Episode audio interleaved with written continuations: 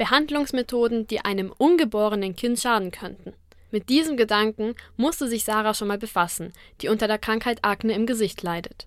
Wie Sarah dazu steht, ihr Äußeres verändern zu lassen und wie sie zu dem Begriff Schönheit steht, erzählt die Sabrina in einem Interview. Was hältst du denn grundsätzlich von Schönheitsbehandlungen? Also es kommt immer auf das Mittel an, aber wenn diese Mittel jemandem helfen, wirklich dass sich diese Person wieder wohlfühlt, finde ich das in Ordnung. Es ist immer die Frage, warum es Schönheitsbehandlungen gibt. Denn die Gesellschaft schreibt ja ein gewisses Ideal vor, um dieses Ideal zu erreichen, die ganz oft ja auch wirklich unrealistisch sind, muss man ja sagen. Und das gilt ja nicht nur für Haut, sondern für alle anderen Bereiche. Da dann halt so eine Schönheitsbehandlung anzubieten, bisschen schwierig. Also ja, kann man machen und ich will niemanden judgen, der oder die das in Anspruch nimmt, aber müsste man, glaube ich, immer ein bisschen mit Vorsicht genießen. Ja, bezüglich auf Haut zum Beispiel würde ich auch immer gucken, was das Mittel ist. Also wenn man mir jetzt hier so ein schönes Fruchtsäure-Peeling anbietet, gerne. Aber ähm, ähm, so Lichttherapie oder Lasern, da habe ich leider gar keine Ahnung. Da müsste ich mich informieren. Aber so jetzt aus dem Stegreif würde ich erstmal sagen, nein, danke.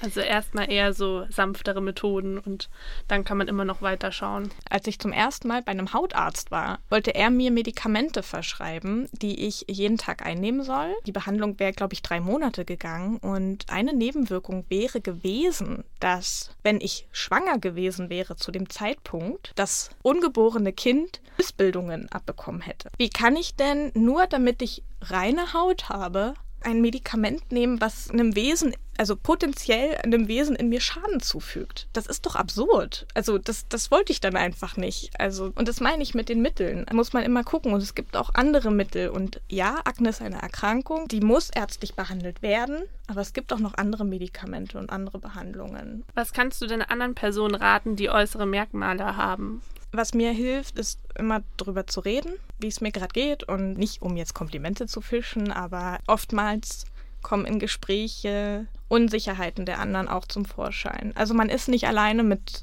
dem, wie man sich fühlt. Ich denke, jeder trägt da so sein kleines Päckchen die man vielleicht auch nicht immer gleich sieht. Ich glaube, jeder hat so seine Unsicherheiten und wenn wir alle offen drüber reden würden und das auch zeigen würden, wäre uns da auch schon ziemlich viel geholfen tatsächlich. Was verbindest du denn selber mit dem Begriff Schönheit? Irgendwie verbinde ich damit Oberflächlichkeit. Also das ist jetzt das Erste, was mir in den Kopf kommt tatsächlich, weil ich das überhaupt nicht so krass relevant finde.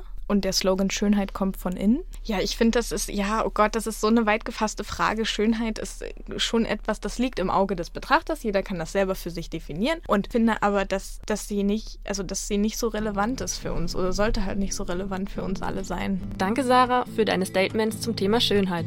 Denn wir reden in unserer heutigen Sendung über Schönheit und Aussehen und hinterfragen diese Begriffe. Hier auf M945.